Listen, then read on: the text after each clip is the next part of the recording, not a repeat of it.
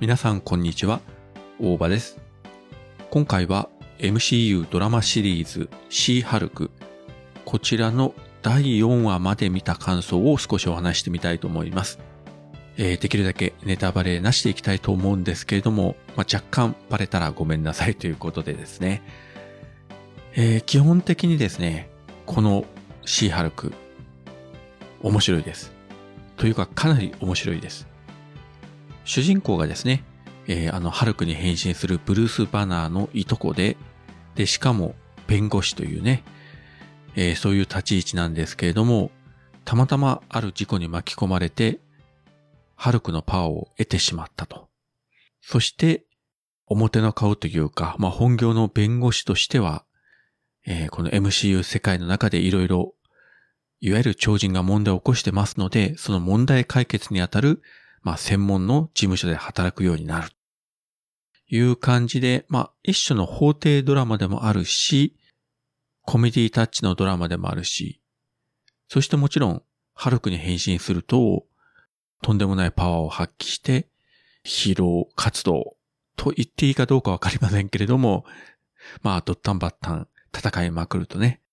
まあ何より基本的に明るい話、まあ少なくとも4話まで見る限りは、基本明るい話なので、非常にあの、見ててストレスがたまらないですね。まあぶっちゃけですね、MCU のドラマシリーズ、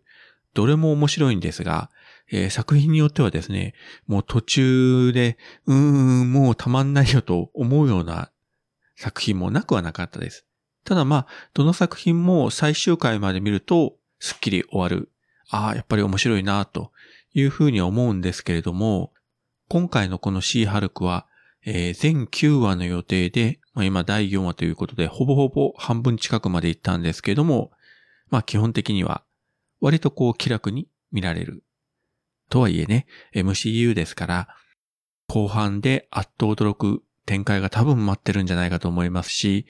えー、今のところね、気楽に見てる中にいろいろ伏線が引いてあるんじゃないかなというふうにね、ついついいろいろ邪推してしまうんですけれども、まあそれでも本当に面白いですね。で、特にですね、キャラクターの中で人気があるウォンですね。えー、っと、ウォンは最初初登場がドクターストレンジの映画第一作目ですね。その後、アベンジャーズ・インフィニティ・ウォー、アベンジャーズ・エンドゲーム、シャンチー、スパイダーマン、ノーウェイホーム、ドクターストレンジ、マルチバースオブマットネス。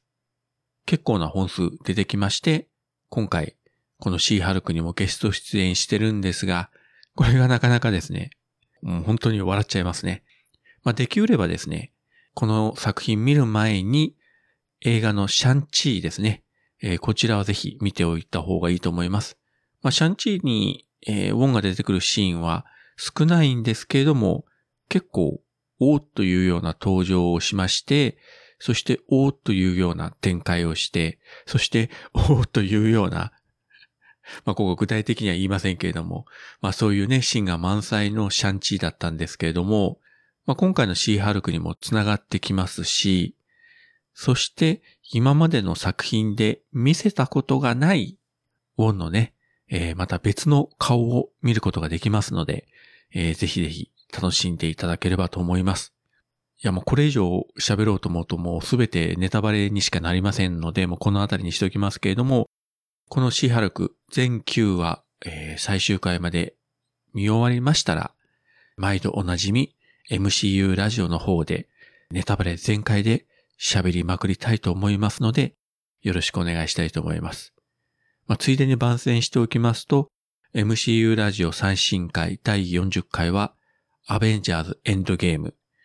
えー、なんとですね、本編とほぼ同じ時間喋っております。3時間弱喋っております。非常に長いですけども、よろしければお聞きいただきたいと思います。はい。そういったわけで今回は MCU ドラマシリーズシーハルクについてお話しさせていただきました。それではまた。